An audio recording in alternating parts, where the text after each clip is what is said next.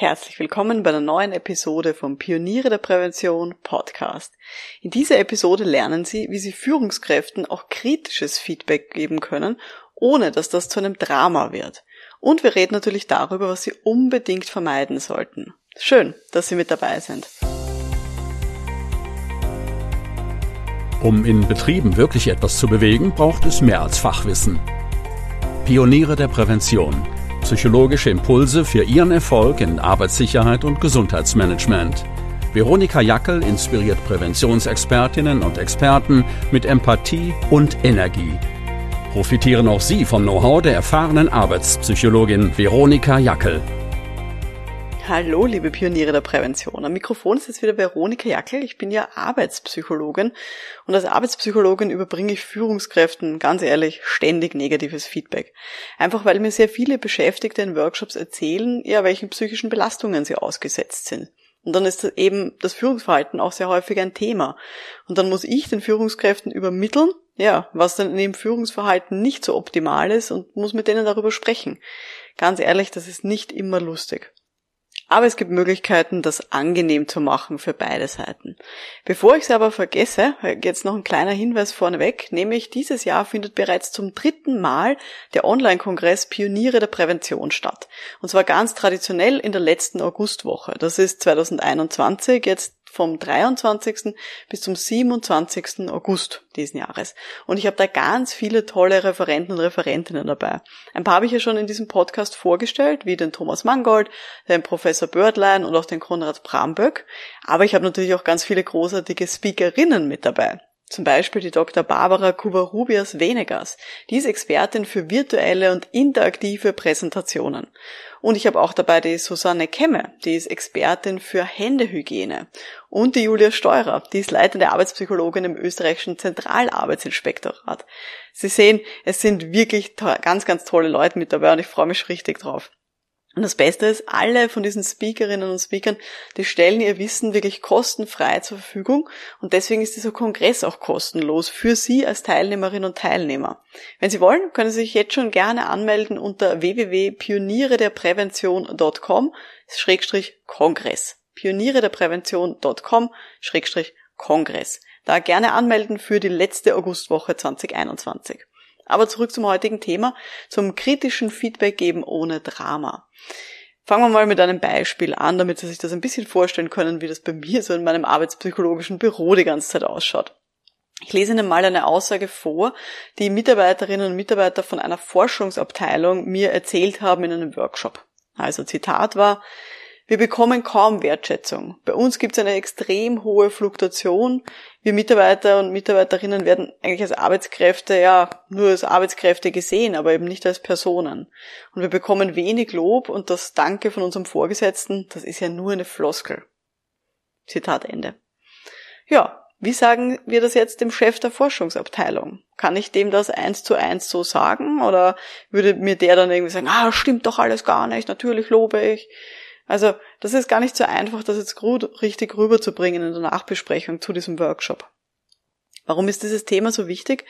Wenn ich so ein vertrauliches Gespräch habe, wie zum Beispiel jetzt mit diesem Chef von der Forschungsabteilung, dann kann das eine riesengroße Chance für mich sein. Nämlich mein Thema, die Arbeitspsychologie und eben diese motivierenden Arbeitsbedingungen, die kann ich hier richtig gut positionieren in so einem ja, vertraulichen Gespräch. Und ich kann das auch so präsentieren, dass ich bei ihm als Expertin wahrgenommen werde für dieses Thema und ich auch so als ja vertrauenswürdig abgespeichert werde. Wenn ich das aber nicht richtig angehe, dann kann das richtig nach hinten losgehen. Und vielleicht haben Sie das auch schon erlebt. Führungskräfte können dann ja sehr reaktant sein, emotional total zumachen, mich vielleicht sogar als das Problem wahrnehmen oder auch dann sagen, ah, dann unterstütze ich irgendwie dieses ganze Thema nicht mehr. Es kann natürlich auch sein, dass die mein Feedback komplett ignorieren und gar nicht das umsetzen, was ich gern von ihnen hätte. Und die schlimmste Variante wäre, dass die ihre Mitarbeiterinnen und Mitarbeiter nachher zur Schnecke machen, dann wenn ich weg bin. Das heißt, dass sie zuerst mir zuhören, sich dieses Feedback abholen, gefühlt sozusagen einen Deckel bekommen und dann nachher, wenn ich nicht mehr da bin, um irgendwas zu unterstützen, dann das Team richtig zur Schnecke machen und auch deren Leben, deren Arbeitsleben denen einfach zur Hölle machen. Also so nach dem Motto, ah, warum redest du mit der Psychologin? Warum kommst du nicht gleich zu mir? Weißt du, wie dumm ich jetzt dastehe? Das ist ja alles ein Wahnsinn. Wie kann man nur mit Fremden so reden über uns? Also das ist auch schon vorgekommen, das habe ich auch schon erlebt und das ist wirklich eine, ein großes, großes Problem, das wir da haben. Und deswegen ist so wichtig, dass wir als externe Beraterinnen und Berater oder eben auch innerbetrieblich, dass wir jedenfalls als Präventionsexpertinnen, dass wir sehr, sehr vorsichtig vorgehen bei solchen Feedbackgesprächen. Und ja, ich weiß schon, es werden sie sich vielleicht denken, naja, die Führungskräfte, die werden das schon aushalten und die wissen, dass das auch nicht persönlich gemeint ist. Ganz ehrlich, ich habe das auch lang geglaubt. Ich habe auch viel zu viele Jahre hinweg Führungskräften echt hartes Feedback gegeben und habe da viel zu wenig Rücksicht genommen auf die Emotionen von diesen Führungskräften. Im Nachhinein gesehen, ganz ehrlich, das war richtig dämlich. Und ja, ich weiß, ich habe Psychologie studiert, aber das hätte ich auch wissen müssen. Habe ich aber nicht. Und deswegen gehe ich davon aus, dass vielleicht Sie auch schon mal diesen Fehler gemacht haben. Und es ist aber auch so, wenn wir Führungskräften kein gutes Feedback geben und das nicht auf eine ja, angenehme Art und Weise machen, dann brauchen wir uns gar nicht wundern, wenn Führungskräfte uns auch nicht unterstützen. Wenn die auch umgekehrt dann uns hier eben ja nicht die Möglichkeit geben, ja, da mehrfach in ihre Abteilungen zu kommen, mehrere Gespräche zu führen und dann auch nicht wollen, dass wir mit ihren Mitarbeiterinnen arbeiten. Weil dann sie das Gefühl haben, naja, im Nachhinein kriege ich ja eh nur einen am Deckel. Und deswegen ist es extrem wichtig, dass wir eben bei solchen Feedback-Gesprächen hier sehr behutsam vorgehen und wirklich das Schritt für Schritt gut machen. Und ich habe Ihnen jetzt heute mitgebracht ein, ähm, ja, so ein Rahmenmodell, das ich gerne verwende in meinem Kopf von sieben Schritten, wie man hier gutes Feedback geben kann. Also wirklich so Schritt für Schritt, wie kann man denn das angehen? Und das schauen wir uns jetzt mal an der erste Schritt in diesem sieben Schritte Ablauf ist, man muss mal die Rahmenbedingungen beachten. Noch bevor ich mit irgendwem rede, muss ich mir anschauen, wo mache ich denn so ein Gespräch, so ein Feedbackgespräch? Wer ist denn da dabei? Wann mache ich denn das? Also sehr häufig macht Sinn, zum Beispiel in meinem Kontext, wenn es um psychische Belastungen geht, dann habe ich ja in der Regel zum Beispiel einen Workshop mit Mitarbeiterinnen und dann macht Sinn, dass wenn ich dann das Gespräch mit der Führungskraft habe, dass ich dann auch ein, zwei Mitarbeiterinnen oder Mitarbeiter eben auch noch dazu einlade, um eben hier auch eine Diskussion zu ermöglichen über die Ergebnisse und dass die auch gemeinsam, die Führungskraft und die Mitarbeiterinnen, dass die auch Veränderungen dann planen können. Weil immer wieder kommt es halt dann vor, dass bei solchen Nachbesprechungen, bei so Feedbackgesprächen mir dann Fragen gestellt werden, wo ich die Details gar nicht kenne und wo es viel besser ist, wenn das die Mitarbeiterinnen und Mitarbeiter gleich selber klären mit der Führungskraft. Es gibt auch manchmal Projekte, da werden solche Feedbackrunden gleich größer gemacht. Da werden dann noch andere Leute eingeladen, wie der Betriebsrat oder die Geschäftsführung oder irgendwer anderer auch noch. Und ich würde da sehr vorsichtig damit umgehen wenn man Ergebnisse in der Hand hat, die sehr kritisch sind gegenüber der Führungskraft, wie zum Beispiel, dass deren Führungsverhalten nicht optimal ist, dann wäre es wahrscheinlich geschickter, wenn Sie hier ein vertrauliches Vier-Augen-Gespräch machen und nicht sofort sozusagen das Ganze an die große Glocke hängen und viele Leute hier mit, mit reinnehmen, weil das einfach auch viel weniger ja, sozialen Druck auch erzeugt. Also da muss man sehr vorsichtig sein. Ich habe zum Beispiel einmal ähm, gesprochen mit jemandem, der eben auch neu eingestiegen ist in dieses Thema und eben auch so Gefährdungsbeurteilung psychischer Belastungen dann eben auch angeboten hat. Und der hat mich dann angerufen und gesagt, Frau Jakel, ich habe jetzt ähm, hier einen Workshop gehalten mit Mitarbeiterinnen und die haben mir gesagt, sie werden total gemobbt von ihrem Chef und das ist alles so furchtbar. Und jetzt habe ich aber in zwei Wochen einen Nachbesprechungstermin mit der ganzen Steuerungsgruppe das heißt, von Geschäftsführung, Betriebsrat, alle sind da mit dabei, aber diese Führungskraft ist gar nicht eingeladen. Was soll ich denn jetzt machen? Und da habe ich auch gesagt, ah, nicht, nicht so vorgehen, ganz, ganz vorsichtig sein, sondern schauen, dass man noch ein Vier-Augen-Gespräch bekommt mit dieser betroffenen Führungskraft zuallererst und nicht sofort sozusagen weiterlaufen irgendwie Richtung Geschäftsführung und Betriebsrat, weil diese Führungskraft ja auch die Gelegenheit haben sollte, hier vielleicht auch nochmal ja ihre Sicht der Dinge reinzubringen. Außer es ist wirklich Gefahr im Verzug, aber das war in dem Fall nicht gegeben, sondern es war einfach ein, ja, vielleicht auch ein bisschen ein paar Missverständnisse ein bisschen äh, Konflikte innerhalb von diesem Team. Aber hier gleich äh, mit der Geschäftsführung zu kommen, das würde wahrscheinlich die Erde wirklich verbrennen und dann wird es wahrscheinlich schwierig werden, mit dieser Führungskraft in Zukunft gut zu reden. Also sich wirklich sehr genau überlegen ist so der erste Schritt, wie sind die Rahmenbedingungen, mit wem spreche ich über dieses Feedback, das ich geben möchte, in welchem Rahmen kann ich das tun und wann mache ich das. Und natürlich ist auch wichtig, es kann auch vorkommen, dass die Führungskraft, der sie hier dann Feedback geben sollen, dass sie die vorher noch nie gesehen haben. Und umso wichtiger ist es dann, und da kommen wir dann schon zu dem Beginn von dem Gespräch, einen guten ersten Eindruck auch hier zu hinterlassen und hier wirklich auch ja Sympathie gegenseitig sich zu erwecken, dass man hier eine gute Gesprächsbasis hat. Für alle, die jetzt schon Mitglieder sind in meiner Online-Akademie Pioniere der Prävention, Leute, schaut euch gerne den Kurs an, guter erster Eindruck. Da gibt's ganz viele Tipps von mir, wie man eben einen guten ersten Eindruck dann eben auch machen kann. Also da, für alle, die schon dabei sind bei den Pionieren der Prävention, schaut in die Bibliothek unter guter erster Eindruck. Da ist mein kleiner Kurs zu diesem Thema. Also, das war jetzt der erste Schritt äh, in diesem sieben Schritte Ablauf. Rahmenbedingungen zuerst beachten.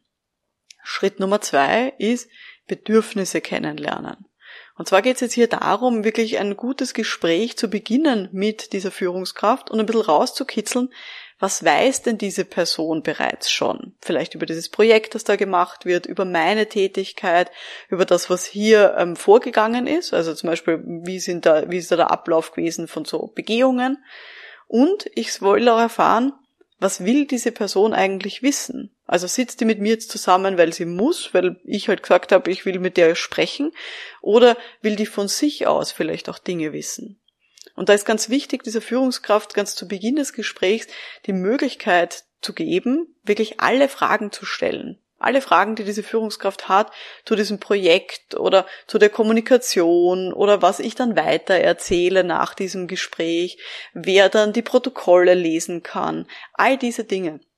Und gerade bei so ja, unternehmensweiten Projekten wie beispielsweise eben so eine Gefährdungsbeurteilung psychischer Belastungen kann es sehr schnell sein, dass eine einzelne Führungskraft total skeptisch ist und eigentlich gar nicht weiß, was da auf sie zukommt, was da jetzt passiert ist, ähm, ja, wie die Befragung abgelaufen ist und so weiter. Und deswegen ist es wichtig, hier, bevor man irgendwelche Ergebnisse präsentiert, ähm, von dem, was man rückmelden möchte, dass man zuerst eine gute Gesprächsbasis aufbaut.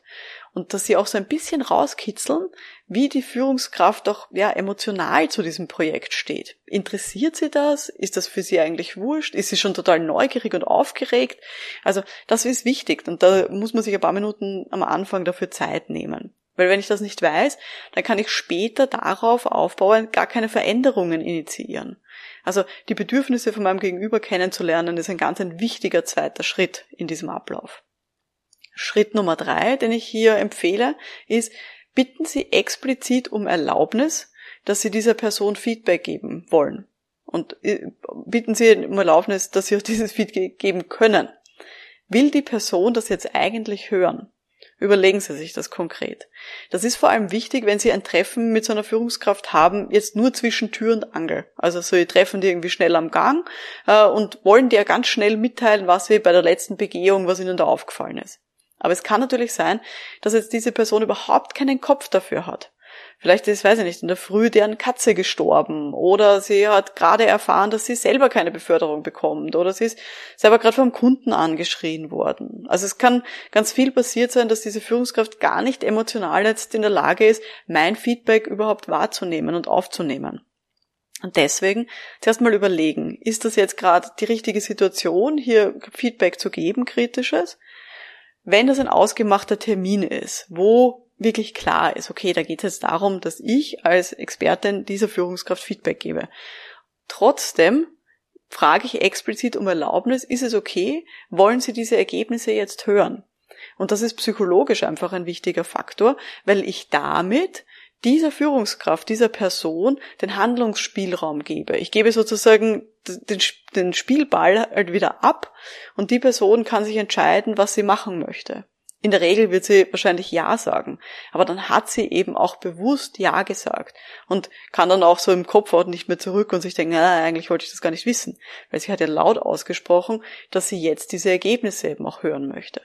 Also das ist so ein kleiner, sag ich mal, psychologischer Trick. Ganz wichtig, die Person soll entscheiden, ob sie dieses Feedback jetzt haben möchte.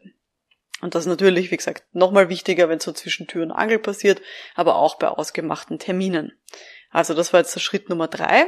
Wiederholen wir nochmal ganz kurz. Zuerst Rahmenbedingungen beachten, dann ein bisschen rauskitzeln, wie sind gerade die Bedürfnisse von dieser Person und Nummer drei, explizit um Erlaubnis bitten, das Feedback jetzt geben zu dürfen. Gut, kommen wir zu den nächsten Schritten. Schritt Nummer vier, erklären Sie mal, wie Sie zu diesem Feedback überhaupt kommen.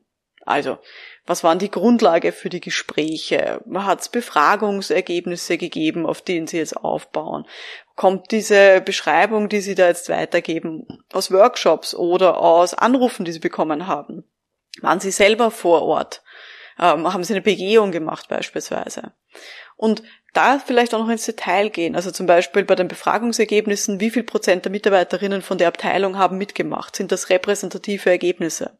Oder wenn Sie das Feedback aufbauen auf Begehungen, dann wann war genau diese Begehung? Also man kann ja einen Unterschied ausmachen, ob das heute in der Früh war oder ob das letzte Woche war, weil möglicherweise ist dazwischen hat sich was verändert.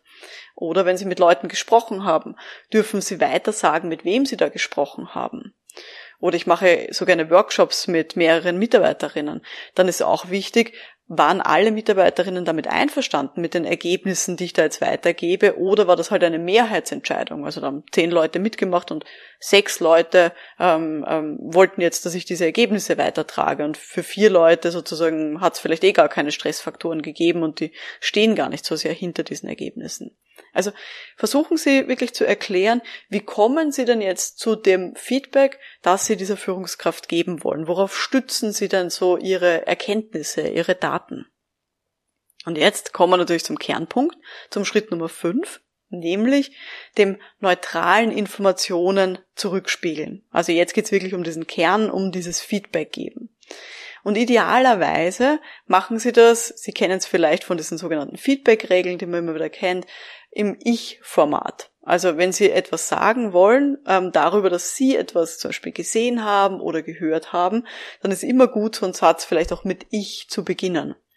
Und Idealerweise schauen Sie, dass so ein Feedback auch wirklich konkret ist, dass da konkrete Verhaltensweisen sind, die Sie beschreiben oder ganz konkrete Vorgänge. Weil dann tut sich die Führungskraft leichter, das eben auch nachzuvollziehen und sich auch vorzustellen, okay, wie, wie ist denn jetzt so die Sichtweise zum Beispiel meiner Mitarbeiterinnen oder wie ist die Sichtweise jetzt von diesem Experten, dieser Expertin, die mir gegenüber sitzt. Und das wird in der Regel solche Beschreibungen von ganz konkreten Dingen werden in der Regel weniger als direkte Angriffe erlebt und weniger auch so als ja vielleicht emotionale Befindlichkeit.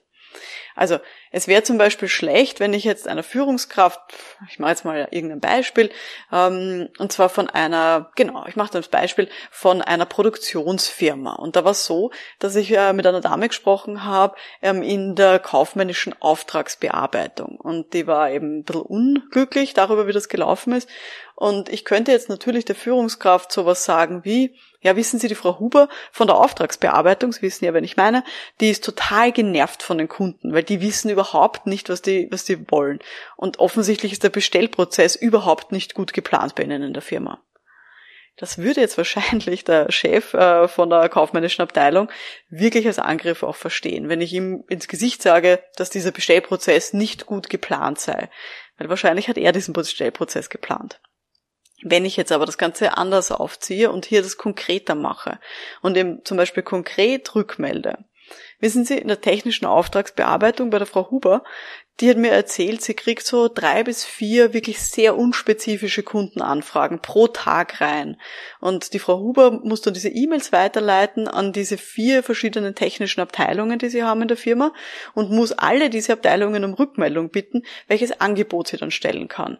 Und die Antworten von den jeweiligen Abteilungsverantwortlichen, die hat mir die Frau Huber erzählt, die dauern wirklich unterschiedlich lang und die sind doch nicht immer einheitlich. Und das ist für die Frau Huber ein wirklich sehr großer zeitlicher Aufwand und das hindert sie, dass sie kontinuierlich Dinge abarbeiten kann. Was sagen Sie denn dazu? Das ist eine ganz andere Geschichte. Da sind wir jetzt wirklich sehr konkret. Da geht es wirklich um die konkreten arbeitsorganisatorischen Abläufe. Es ist immer noch das gleiche Grundthema. Es geht immer noch um die psychischen Belastungen aufgrund von ja, schlechter Arbeitsorganisation in diesem Bereich. Aber wir sind total im Detail drinnen. Und ich habe immer wieder erzählt, ja, die Frau Huber hat mir erzählt das. Das heißt, das ist eben die Sichtweise von der Frau Huber. Und habe sehr genau eben diesem Abteilungsleiter auch sagen können, wo jetzt genau das Thema ist. Und das ist eben ein ganz ein wichtiger Punkt, hier auch klar zu machen und versuchen, so neutral wie möglich diese Informationen auch weiterzugeben. Und auch bei, ich sag mal, scheinbar objektiven Daten, wenn ich zum Beispiel eine schriftliche Befragung mache, auch dann ist es wichtig, wenn ich hier Feedback den Führungskräften gebe, dass ich so Befragungsergebnisse ja nicht als Wahrheit darstelle und sage, ja, wissen Sie, äh, in dieser Befragung ist rausgekommen, dass in Ihrer Abteilung die Arbeitsorganisation schlecht ist, weil auch das ist ja keine Wahrheit unter Anführungszeichen, sondern auch das ist eine Einschätzung von den Mitarbeiterinnen. Und die haben dann wahrscheinlich, ja, hier bestimmte Antworten noch angekreuzt. Und das ist wichtig, dass man hier keine generalisierenden Aussagen dann trifft im Feedbackgespräch, sondern dass man tatsächlich nur das sagt, was da drinnen steht. Also ich mache mal ein Beispiel.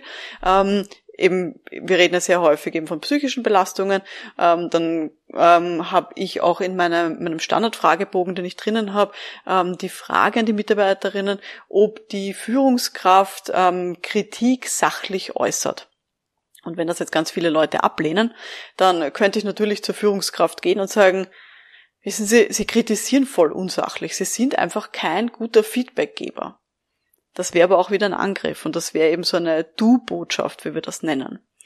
Wenn ich das Ganze jetzt versuche, so neutral wie möglich zu verpacken, dann könnte ich sowas sagen wie, in Ihrer Abteilung haben sieben von neun Beschäftigten in dieser Befragung angegeben, dass die direkte Führungskraft Kritik unsachlich äußert.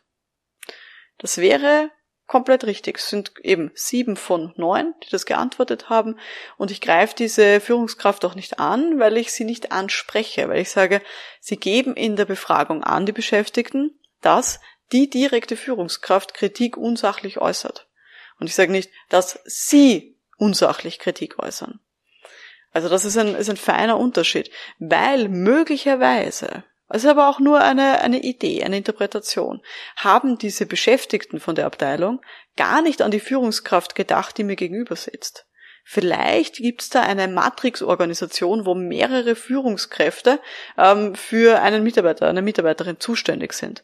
Und dann kann es sein, dass ich hier komplett am falschen Dampfer bin mit meiner Interpretation. Und das werde ich aber nur im Gespräch rausfinden. Und deswegen sollte ich, wenn ich solche Rückmeldungen gebe, hier noch möglichst vorsichtig sein ähm, mit meiner Interpretation und versuchen, das eben so neutral wie möglich auch rüberzubringen. Und dann gehen wir auch schon den nächsten Schritt, und das ist jetzt der sechste Schritt in diesem Ablauf. Und jetzt geht es darum, die Sichtweise von meinem Gegenüber einzubeziehen. Ich habe es vorher schon in meinem Beispiel dann gemacht, dass ich dann am Schluss gesagt habe, und was sagen Sie denn dazu? Mir ist nämlich wichtig, dass wir, wenn wir Feedback geben an eine Führungskraft, dass wir die Führungskraft und deren Sichtweise genauso ernst nehmen wie die Sichtweise von der Beschäftigten. Weil erst dann kann ich mir wirklich so ein umfassendes und wirklich genaues Bild von der Situation machen. Und ich sage auch gerne, in der Psychologie, wissen Sie, da gibt's keine objektive Wahrheit. Jeder hat seine eigene Brille auf und irgendwo in der Mitte wird dann wahrscheinlich dieses Körnchen Wahrheit liegen. Aber die Sicht der Beschäftigten ist nicht die Wahrheit für mich, sondern das ist halt deren Sichtweise. Und deswegen ist umso wichtiger, dass wir in der Prävention auch Verständnis zeigen für die Sichtweise von Führungskräften. Das wird leider sehr häufig vergessen. Auch Führungskräfte haben ganz viele stressige Arbeitsbedingungen. Und auch die haben manchmal ganz schwere Entscheidungen, die sie irgendwie treffen müssen. Und das ist gar nicht so einfach, vor allem bei so mittleren Führungskräften, die mehr oder weniger von oben und von unten Druck bekommen. Und da muss man sehr vorsichtig sein, dass man dann eben auch von Beschäftigten nicht in eine Rolle gedrängt wird, wo man nicht hin will, also von so einem zusätzlichen Betriebsrat zum Beispiel. Und deswegen ist eben wichtig, hier die Sichtweise vom Gegenüber dann auch noch mit einzubeziehen. Ich mache Ihnen da auch vielleicht mal ein Beispiel, dass Sie ein bisschen ähm, auch sehen, was denn da sozusagen beide Sichtweisen sein könnten. Ich habe zum Beispiel äh, mal eine Befragung gemacht in einem Bereich, da haben dann ähm, in der schriftlichen Befragung haben sechs von acht Personen ähm, hier angekreuzelt, dass es Gestaltungsbedarf gibt im Bereich Mitspracherecht. Also sie hätten zu wenig Mitspracherecht und hätten gerne mehr. Und im Workshop dann, den wir dann nachher gemacht haben, haben mir die Beschäftigten gesagt, ja, man wird zwar irgendwie angehört ähm, mit seinen Ideen, aber man hat eigentlich gar kein Mitspracherecht, jetzt vor allem bei der Aufgabenverteilung in der Abteilung also wie Aufgaben verteilt werden. Und die dann gesagt, ja, wir werden da gar nicht mit einbezogen, wenn jetzt neue Aufgaben zugeteilt werden. Wir hätten total gerne, dass unsere Interessen zumindest irgendwie berücksichtigt werden, wenn Aufgaben neu verteilt werden. Also, weiß nicht, wenn eine Kollegin in Karenz geht zum Beispiel und wir müssen deren Aufgaben übernehmen, dann hätten wir gerne, dass wir einfach gefragt werden, wer das machen möchte. Und dann findet man da sicher eine gute Lösung. Und ich habe mir dann gedacht, ja, das klingt jetzt eigentlich nicht so blöd, das ist sicher was, äh, womit der Abteilungsleiter dann auch was anfangen kann. Und habe das dann eben dem Abteilungsleiter äh, weitergetragen auch diesen Vorschlag und der hat mir dann äh, erzählt, ja, wissen Sie, Frau Jackel, ich habe so dienstrechtliche Schranken auch bei dieser Aufgabenverteilung. Das Dienstrecht bei uns, das war so im öffentlichen Dienst, das ermöglicht mir gar nicht, dass ich jedem alles geben kann. Weil ich muss das immer mit berücksichtigen, wer sozusagen wofür bezahlt wird. Und da muss, ich, da muss man sehr vorsichtig sein, dass ich dann nicht Aufgaben an jemanden verteile, der dafür gar nicht zuständig ist und der das gar nicht dienstrechtlich machen darf. Zusätzlich hat er dann auch gesagt, ja, wissen Sie, ähm, die Auslastung von meinen Beschäftigten, die können die im Team gar nicht untereinander beurteilen. Und von dem her ist es mir wichtig, dass ich eben sehe, wer hat gerade wie viel zu tun und dass ich das dann eher den Leuten gebe, die noch vielleicht weniger zu tun haben. Und da kann ich auch die Interessensgebiete jetzt wirklich nur eingeschränkt berücksichtigen, ähm, weil das in meinem Verständnis wirklich auch meine Aufgabe ist, dass ich hier wirklich diese Arbeitsplätze gestalte und dass ich auch vielleicht manchmal Leuten Sachen übergebe, die sie noch nicht können, damit sie es halt auch lernen. Auch wenn sie es nicht so interessiert, mir ist es wichtig, dass in meinem Team wirklich alle irgendwie alles ein bisschen zumindest können und auch Leute gut vertreten können. Und das war eben die Sichtweise von diesem Abteilungsleiter. Also Zitat Ende. Und das habe ich sehr gut verstanden. Und dann habe ich mir gedacht, ja, auch diese Sichtweise ist total nachvollziehbar und total gut. Und dann haben, sind wir eben in die weitere Diskussion gegangen. Und da kommen wir dann zum, zum nächsten Punkt. Wie kann man jetzt diese Sichtweisen und diese Bedürfnisse auf beiden Seiten zusammenbringen? Also in dem Fall einerseits die Mitarbeiterinnen, die eben mit einbezogen wollen werden in diese Aufgabenverteilung, zum Beispiel wenn jemand in Karenz geht. Und auf der anderen Seite äh, der Abteilungsleiter, der sagt, ja, wissen Sie, wir haben auch Dienstrecht, das man berücksichtigen muss. Ich muss auch berücksichtigen, wer ist wie ausgelastet und ich muss berücksichtigen, dass jeder irgendwie auch mal alle Aufgaben ein bisschen auch lernt, damit sie sich später gegenseitig vertreten können. Und das ist eben dann diese Komplexität. Und die erreicht man erst, wenn man tatsächlich auch die Führungskraft fragt und dazu einlädt zu sagen, wie geht's Ihnen jetzt mit diesen Ergebnissen? Wie ist denn Ihre Sichtweise auf diese ja, Lage und auf diese Situation? Und erst dann bekommt man wirklich ein rundes Bild. Und das ja, geht mir eigentlich ständig so in solchen Gesprächen. Und jetzt kommen wir schon zum letzten Punkt, wie man dann so ein gutes Feedbackgespräch auch abrunden kann. Nämlich dann geht es darum, wie kann ich jetzt die Transformation, die gewünschte Veränderung auch unterstützen. Und da ist es ganz wichtig, eben die Person zu fragen, was sie darüber denkt und auch welche Schlüsse sie denn jetzt selber daraus zieht, aus diesen Ergebnissen, die ich da jetzt präsentiert habe. Ich gehe immer davon aus, dass jede Führungskraft, eigentlich jeder Mensch, selbstverantwortlich und mündig ist. Und ich will auch, dass Führungskräfte sich in so einem Gespräch aktiv fühlen und nicht passiv. Die sollen nicht von mir sozusagen eine, ich sag mal ganz äh, wienerisch, vor den Latz geknallt bekommen, sondern die sollen wirklich das Gefühl haben, ja, ich kann selber etwas tun an dieser Situation. Das ist die Sichtweise der Mitarbeiterinnen, das ist meine Sichtweise und jetzt schauen wir, dass wir da was Gutes dabei rausbekommen. Und das muss ich natürlich immer so ein bisschen anpassen an die Bedürfnisse, die da sind. Deswegen war es ja auch so wichtig, dass ich ganz zu Beginn des Gesprächs ja auch schon ein bisschen die Bedürfnisse rausgekitzelt habe von dieser Führungskraft. Dann kann ich darauf aufbauen und dann kann ich mit der Führungskraft gemeinsam überlegen, was so die nächsten Schritte sein könnten. Was für mich auch immer so ein ganz guter Abschluss ist, um das auch so ein bisschen abzurunden von einem Gespräch, ist so ganz allgemein, dass ich sage, Und jetzt haben wir über diese verschiedenen Dinge gesprochen. Was sagen Sie denn jetzt dazu, so im Großen und Ganzen? Sind Sie überrascht von den Ergebnissen oder haben Sie damit gerechnet? Und das ist immer ganz eine spannende Frage, weil dann mein Gegenüber wirklich in alle Richtungen mir noch Dinge mitgeben kann. Und sehr häufig höre ich dann von Führungskräften sowas wie, ja, also überraschen tut's mich jetzt nicht, ähm, das ist schon, sind lauter Dinge, die ich eigentlich eh schon immer vermutet habe. Und was ich dann darauf sehr gerne sage, ist dann nicht sowas wie, ah, verdammt, dann hätte man das ja gar nicht machen brauchen, sondern ich unterstütze diese Führungskraft, indem ich dann ihr zurückmelde und sage, ja, wissen Sie, daran erkenne ich gute Führungskräfte, dass die eigentlich eh wissen, wo die Schwierigkeiten sind in der Abteilung. Jetzt geht's nur darum, das auch anzupacken und dann hier auch die nächsten Schritte zu machen weil damit unterstütze ich wieder den Selbstwert dieser Führungskraft. Ich sage, ich erkenne daran eine gute Führungskraft, dass sie eh weiß, wo die Probleme liegen. Aber ich unterstütze eben auch, dass diese Führungskraft aktiv nachdenken soll über ja, Verbesserungsmöglichkeiten. Das ist, finde ich, immer so ein ganz ein schöner Abschluss von solchen kritischen Feedback-Gesprächen, um dieser Person auch noch einmal ja den Freiraum zu geben, jetzt darüber nachzudenken, was sie da jetzt gehört hat. Also ich fasse jetzt nochmal zusammen diese sieben Schritte, die wir jetzt durchgemacht haben, wie man kritisches Feedback geben kann, ohne dass das in einem Drama endet. Erstens, beachten Sie die Rahmenbedingungen. Wer ist anwesend? Wo geben Sie dieses Feedback? Nummer zwei, hören Sie die Bedürfnisse heraus von dieser Führungskraft. Was will die jetzt eigentlich von Ihnen? Nummer drei, bitten Sie aktiv um Erlaubnis, da jetzt auch Feedback geben zu dürfen. Nummer vier, erklären Sie, wie Sie zu Ihren Schlüssen und zu Ihren Ergebnissen gekommen sind. Was ist da so die Basis dahinter? Nummer fünf, präsentieren Sie die Information möglichst neutral im Ich-Format und möglichst sozusagen ohne angriffig und interpretativ zu sein. Nummer sechs, binden Sie auch die Gespräch, äh, die Sichtweise von Ihrem Gegenüber in das Gespräch ein. Also fragen Sie, wie Ihr Gegenüber jetzt das sieht, diese Situation. Und Nummer sieben, unterstützen Sie dann eben auch die Transformation, das heißt diese nächsten Schritte und versuchen Sie das eben auch zu klären mit der Führungskraft. Ja, Ihre Aufgabe für diese Woche ist jetzt, wenn Sie diese Woche Feedback geben, suchen Sie sich einen von diesen Aspekten aus, die wir jetzt besprochen haben, den Sie jetzt wirklich bewusst umsetzen wollen. Eine Sache, wo Sie sagen, hm, darauf würde ich jetzt gerne in meinem nächsten Feedbackgespräch ein bisschen mehr achten. Viel Erfolg dabei. Ja, und wenn Sie bereit sind, Ihre Beratungskompetenz zu steigern und sich auch auszutauschen mit einem großen Netzwerk von lauter Kolleginnen und Kollegen aus der betrieblichen Prävention zu solchen schwierigen Situationen, dann schauen Sie doch gerne mal vorbei unter www.pionierederprävention.com. Da finden Sie ganz viele Kurse rund um angewandte Psychologie und auch lösungsorientierte Gesprächsführung. Mein Name ist Veronika Jackel. Vielen Dank fürs Dabeisein und wir hören uns dann in der nächsten Episode. Bis dahin, alles Gute. Ciao.